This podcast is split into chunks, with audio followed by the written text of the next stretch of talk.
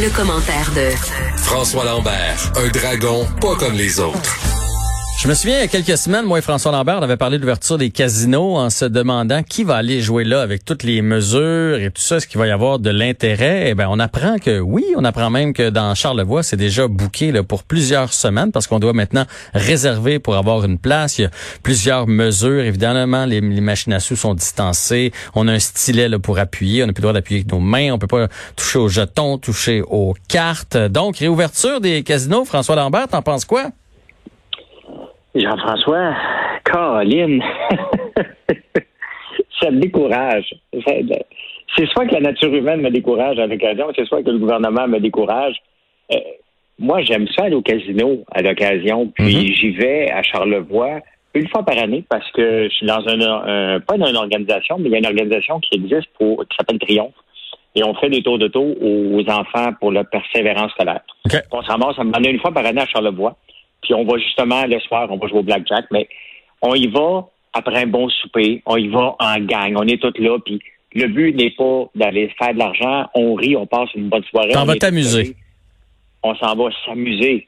Et là, qui va là pour s'enrichir? Ils vont travailler. Tu sais, Jean-François, faut que tu portes un masque. Mm-hmm. Euh, faut que tu prennes un rendez-vous. Mm-hmm. euh, tu ne peux pas rien toucher euh, te lever puis crier parce que tu viens de gagner trois piastres, euh, comme si tu venais de gagner 8 millions, euh, peut pas se faire parce que tu vas positionner partout. Euh, pas de bar, pas de resto? Pas de bar, pas de resto, pas de bière, pas de vin. Il est où le fun? Qui? Qui? Honnêtement, je me pose sérieuse la question. Ben, on le sait qui va là. OK? La réalité, c'est que euh, c'est des aînés qui vont là. Je fais attention que les aînés. Hein? Hier, j'ai entendu aux nouvelles ils ont dit que des aînés de 55 ans et plus, j'en ai 53. t'es proche, t'es proche. je fais techniquement partie des aînés. je, capote en pensant qu'à 55 ans, on dit aîné, là, mais euh, Mais dans le cas de dans le cas de Charlevoix, j'ai l'impression, bien honnêtement, qu'il y a peut-être un peu plus de touristes. C'est pas, je dis pas que c'est il y a pas de joueurs, mais mon impression c'est que là les gens bon disent bon, on a réservé, on s'en va dans la région de Charlevoix, qu'est-ce qu'on pourrait bien faire? Puis là, ils planifient leurs vacances, euh, on va aller visiter telle affaire, on va aller manger dans tel resto, puis hey, on va-tu une soirée au casino? Puis là, ils réservent leur place au casino. Alors que j'ai bien hâte de voir ce qui va se passer avec celui de Montréal, parce que présentement, il n'y a pas grand monde qui a envie de venir visiter Montréal. Les gens des régions partent pas pour s'en venir à Montréal. C'est pas très trendy. Il n'y a pas de touristes extérieurs qui vont venir dépenser à notre euh, table de blackjack. Donc, ça va être les gens de Montréal qui vont jouer au casino de Montréal. Fait que ça, on fait virer l'argent entre nous autres. Là. Ben, tu sais, oui, puis le problème, c'est que euh, c'est un problème mondial. Hein. Si tu regardes la, place la, la, qui a le plus de joueurs, c'est à Macao. Ok, En Chine, c'est là que euh, le plus de casinos, c'est là que les gens dépensent le plus. Après ça, c'est Las Vegas. Montréal est, dans, pas dans les premiers. C'est que les casinos euh, qui où les gens dépensent le plus, il y en a moins pour leur argent, c'est en Australie, bizarrement. Mais qui va venir à Montréal? Parce que mais avant, là, les casinos, on allait à Vegas. Même au tout début de Montréal, on s'habillait, c'était une soirée. Là, c'est même plus une soirée. On l'organise. Tu vas aller jouer à 8 heures sur la table Y. Hmm. Euh, qui va aller là? Les Asiatiques, qui s'appauvrissent à vue d'œil en allant là. C'est connu. Les personnes âgées, euh, c'est connu. Donc, est-ce que le gouvernement devait vraiment réouvrir les casinos? La réalité, parce que dans, les journaux la semaine passée, la présidente de l'Auto-Québec, euh, on perd, on fait moins d'argent et de, beaucoup. Hein? Et euh, l'Auto-Québec, c'est une vache à lait. Et on, veut, on a besoin, bien entendu, d'aller chercher les taxes. Donc, on est pressé de revendre la loterie. Tu sais, quand est-ce que tu as vu une pub de l'Automax? Avant, euh, avant la COVID, on envoyait constamment, ça valait 70 millions. Puis on était après, on n'en voit plus. De, Là, il n'y en a plus, non? on se tient tranquille. ben, la seule pub que j'ai vue, c'est Mini, Mini Loto, euh, dernièrement, parce qu'ils ont mis des comics. Donc, ils ont mis des petits comics sur les Mini Loto qui vaut 50 cents toujours le même prix. Mais tu sais, la réalité, c'est qu'on a besoin d'argent, mais on va aller l'arracher des mauvaises personnes. C'est ça qui est la, réalité, là, c'est qu'on rouvre ça pour faire de l'argent. Le tourisme des casinos, on a rêvé, on a manqué le bateau parce qu'on n'a pas été assez extravagant. On n'a jamais eu de tourisme international qui était, on, misait là-dessus au début. Et là, en ce moment, aller réouvrir ça dans des conditions comme ça, euh, pour moi, le fun n'est pas là. Vous me verrez pas là. Je Je prendrai pas un rendez-vous parce que moi, quand j'allais au casino, qui est une fois par quatre ans, là, c'est un coup de tête après avoir mangé au restaurant. Hey, on va-tu au casino? Tu as dépassé ton 20$, puis tu t'en vas à la maison. Ouais, ouais. Puis, puis y a une question de feeling au casino. Effectivement, tu sais, si on cédule une table, on dirait que c'est plate. Moi, quand j'y vais, là, puis euh, moi, j'y vais peut-être une fois par année avec des amis. Là, moi, ça me change les idées. Puis euh, je me promène, puis là, donné, tu fais, tu, spots les tables, puis là, tu fais, ah ben, je pense que c'est ma table de roulette. C'est là que je vais être chanceux. Tu sais, il y a quelque chose de, de, de non tangible qui fait partie du plaisir. Euh, si tu te... Ben oui, parce que tu sais, moi, quand j'y vais, c'est justement, je joue au blackjack. Et je choisis la table où les gens savent jouer au blackjack. Parce qu'il n'y a rien de plus frustrant quand tu joues au blackjack de jouer avec des gens qui connaissent pas les règles de base. Et c'est juste choquant. Donc, je regarde les tables, je marche, puis je regarde, je, OK, autres savent jouer. J'essaie de trouver la place où ça va me tenter de passer une soirée entre deux individus. Là, ça se peut que tu te ramasses comme dans un avion entre deux individus que tu connais pas. Tu n'as pas le goût de passer de la soirée avec eux autres. Ils savent pas jouer. Euh, bref, toute la partie fun est pas là. Donc, c'est rendu une obligation d'aller au casino. Celui sur le voie, j'y étais plusieurs fois. L'hiver, c'est vrai qu'il y a des touristes en skidoo qui arrêtent au, au Fairmont puis qui vont euh, qui en profitent pour aller une soirée euh, au, casino. C'est ce qu'on faisait notre gang de chum quand on quand on y allait. Donc, ça faisait un événement supplémentaire. On n'allait pas pour ça mais on en profitait pour dépenser de l'argent dans ce coin-là aussi. Mhm. ouais. Mais j'imagine qu'ils le font aussi parce que moi j'ai des amis, euh, j'ai un couple d'amis entre autres, là, ils travaillent tous les deux là, ils se sont rencontrés là, fait qu'ils travaillent tous les deux là. Euh, j'ai pensé à eux autres d'ailleurs quand j'ai vu les, les, les vagues là, de de coupure, fait que l'auto-Québec doit se dire que s'ils veulent pas mettre tout le monde à pied, à un moment donné ça prend des revenus parce qu'ils peuvent pas, parce qu'ils ont quand même payé à rien faire pendant quatre mois là, pour la plupart. Je sais qu'il y en a qui ont travaillé en ligne là, puis tout ça. Là, je veux pas dire qu'ils étaient tout à rien faire, mais il y en a beaucoup qui, qui étaient qui, qui recevaient leur plein salaire très chanceux, ils recevaient leur plein salaire assis à la maison. Fait qu'à un moment donné, soit on coupe, soit on essaie de rouvrir. Ils n'ont pas le choix. C'est sûr. C'est sûr qu'ils ont un rôle social. Euh, mais dans les conditions actuelles, la partie plaisir, la partie spontanéité, euh, moi, je trouve que ça n'a aucun bon sens de prendre des rendez-vous pour aller jouer au blackjack, Jean-François. Là. Ah, je... Pour moi, là, déjà, partant, on arrête tout ça la minute qu'on est obligé de prendre des rendez-vous. Je me sédulerai pas mercredi matin à 9 h le matin Qu'est-ce que tu fais? Ben là, je m'en vais, euh, m'en vais, m'en vais jouer au casino, là. Ben, ça marche pas. c'est vrai qu'on pense toujours au soir, mais c'est vrai qu'il y a le matin aussi. Qu'est-ce que qu'est-ce que vendredi matin? À 10h30, je suis au casino.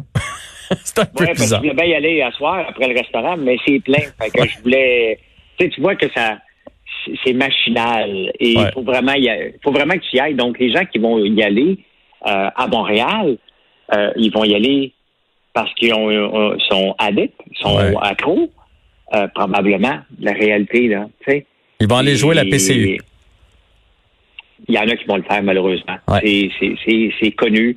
Et c'est pour ça qu'on ne voulait pas près du centre-ville. On voulait l'avoir euh, près du centre-ville, mais en même temps, le moins accessible possible. Mais bon, euh, c'est. Un casino, pour moi, c'est un happening. Il faut jamais oublier ça. C'est une soirée, c'est une journée, c'est un, on prend un verre, on marche entre les tables. Ben, c'est ça qui est le fun. Tu regardes l'autre qui dépense comme un mongol. Tu dis, es-tu mongol? Oui, il est mongol. Tu le regardes aller. Ça fait partie du plaisir du casino, là. Tu regardes un débile mettre tout, euh, de, de, de, mettre tout l'argent sur une table de roulette. Tu dis, il est fou. Mais ça fait partie de, l'événement du casino. Bien d'accord avec toi. Moi, c'était ça le casino. C'est un, c'est un happening, une soirée que, que je m'en allais pas mettre riche, je m'en allais regarder les gens, Tant mieux si j'avais une soirée gagnante, mais c'est très rare que je l'ai eu gagnante. J'ai eu une fois à Vegas, puis je n'avais même pas joué. Fait que Ah ouais, c'est ça le hasard. Parlons maintenant des producteurs de porc qui s'inquiètent, évidemment à moins d'exportation. Euh, le fait aussi, euh, c'est vrai que le porc, on mange souvent ça dans les restaurants. Fait que là, les restaurants tournent au ralenti. Euh, on dirait que c'est meilleur des restaurants, le porc. Je sais que ça se fait à la maison, mais donc ils s'inquiètent et le, prix, le prix du porc pourrait descendre beaucoup, ce qui va évidemment amener une crise chez les producteurs. Ben, tu sais, l'industrie du porc, pour l'avoir suivi depuis plusieurs années, écoute, ça remonte à toujours. C'est une, c'est une industrie qui est toujours en crise, mm. mais tout le temps.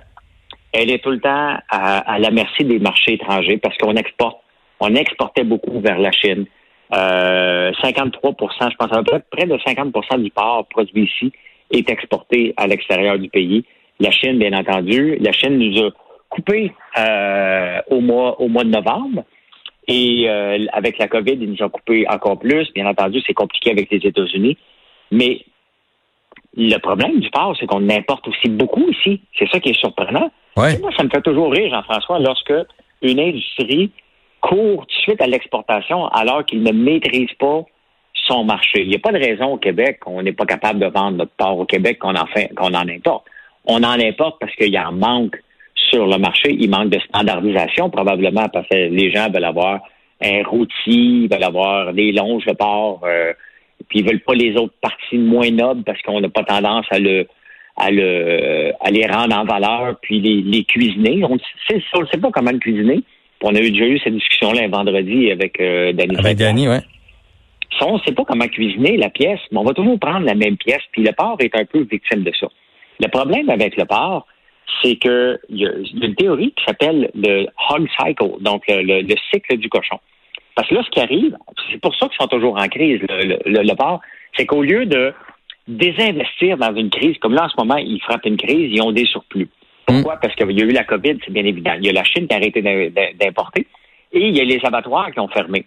Donc, c'était trois claques à gueule. Puis la Chine avait commencé au mois de novembre. Donc, ils ont eu euh, trois, quatre bonnes taloches. Mais d'un autre côté, le, cycle du porc, il est normal. Il est normal parce que, regarde ce qui se passe en ce moment, il y a un surplus. Donc, les producteurs vont réduire leur, cheptel.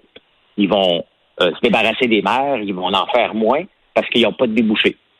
Là, ce qui va arriver, il va créer, il va, il, va y avoir une demande qui va se créer. Et ça, ça se répète à peu près aux 18 mois. Euh, depuis des décennies, c'est le cycle du cochon, ça dure 18 mois. Et là, pendant 18 mois, ils vont descendre il va avoir euh, des surplus. Oups, on va en manquer. Qu'est-ce qui va arriver? Ils vont prendre des bébés, ils vont les garder pour qu'ils des euh, deviennent des mères, qu'ils puissent produire des bébés. Il va avoir moins de porc en circulation. On va importer parce que là, on a le goût de manger du porc parce que il y a Ricardo qui nous a fait une recette euh, de fou, puis tout le monde va acheter. Tout le monde se ouais. Comme, comme il avait fait avec le pain. Mm-hmm. Et tout le monde s'agaroche. Et là, les prix montent, les prix montent. Là, ce qui arrive, on en met moins sur le marché, on augmente le cheptel, les prix baissent, on réduit le cheptel. Et le, cochon, en particulier, a ce, cycle-là à tous les 18 mois. Un cycle haussier, un cycle baissier, un cycle haussier, parce que c'est le temps que ça prend pour remonter un cheptel d'animaux et pour le, le réduire. La réalité, c'est qu'il faudrait que les producteurs trouvent des débouchés pour ici. On n'est jamais mieux servi euh, qu'au Québec. Regarde le sirop d'érable, c'est la même chose, Jean-François. On essaye de, d'exporter massivement ailleurs parce qu'on se dit qu'au Québec, le marché est saturé. Le marché est saturé dans la canne de sirop d'érable. Le marché n'est pas saturé dans d'autres débouchés. J'en suis la preuve vivante. Mais c'est ça qu'il va falloir que la plupart de l'agriculture regarde ici puis promouvoie le port du Québec, mais autre chose que la longe et la, la, la, côte. Ouais, ouais, ouais c'est toujours la même chose. On fait des, on, mange des ribs et on mange euh, des, des longes de porc. Le porc a autre chose aussi. Pourquoi qu'ici on fait pas de prosciutto? Moi, j'en élève quatre porcs cet été et il va y avoir huit prosciutto qui vont se faire ici cette année. Ou je vais faire du jambon. Je vais le transformer moi-même parce que ça me tente de le faire. Mais, mais c'est ça. Comment ça se fait qu'on n'a pas encore de grands producteurs de prosciutto ici alors qu'on l'achète à des prix de fou qui viennent de l'Espagne et de l'Italie? Euh, mais c'est ça qu'il faut regarder. Ça, c'est des débouchés intéressants. Mais on s'obstine à faire du porc de gros pour exporter parce que c'est hot hey, on exporte notre, notre en Chine, mais on est toujours à la merci d'un régime qui décide d'arrêter ou ne pas ou ne pas arrêter. Fait que, Et à la fin, c'est le petit producteur qui se fait prendre. Quand il parlait d'économie locale puis de consommer ici, là, ça va plus loin que d'encourager le commerçant du coin. C'est le genre de solution qu'il faudrait mettre en avant. Donc arrêtons d'importer puis à la place euh, prenons le cochon puis vidons-les en entier pour les gens d'ici. Mais ça, c'est un méchant gros travail de changer les cultures.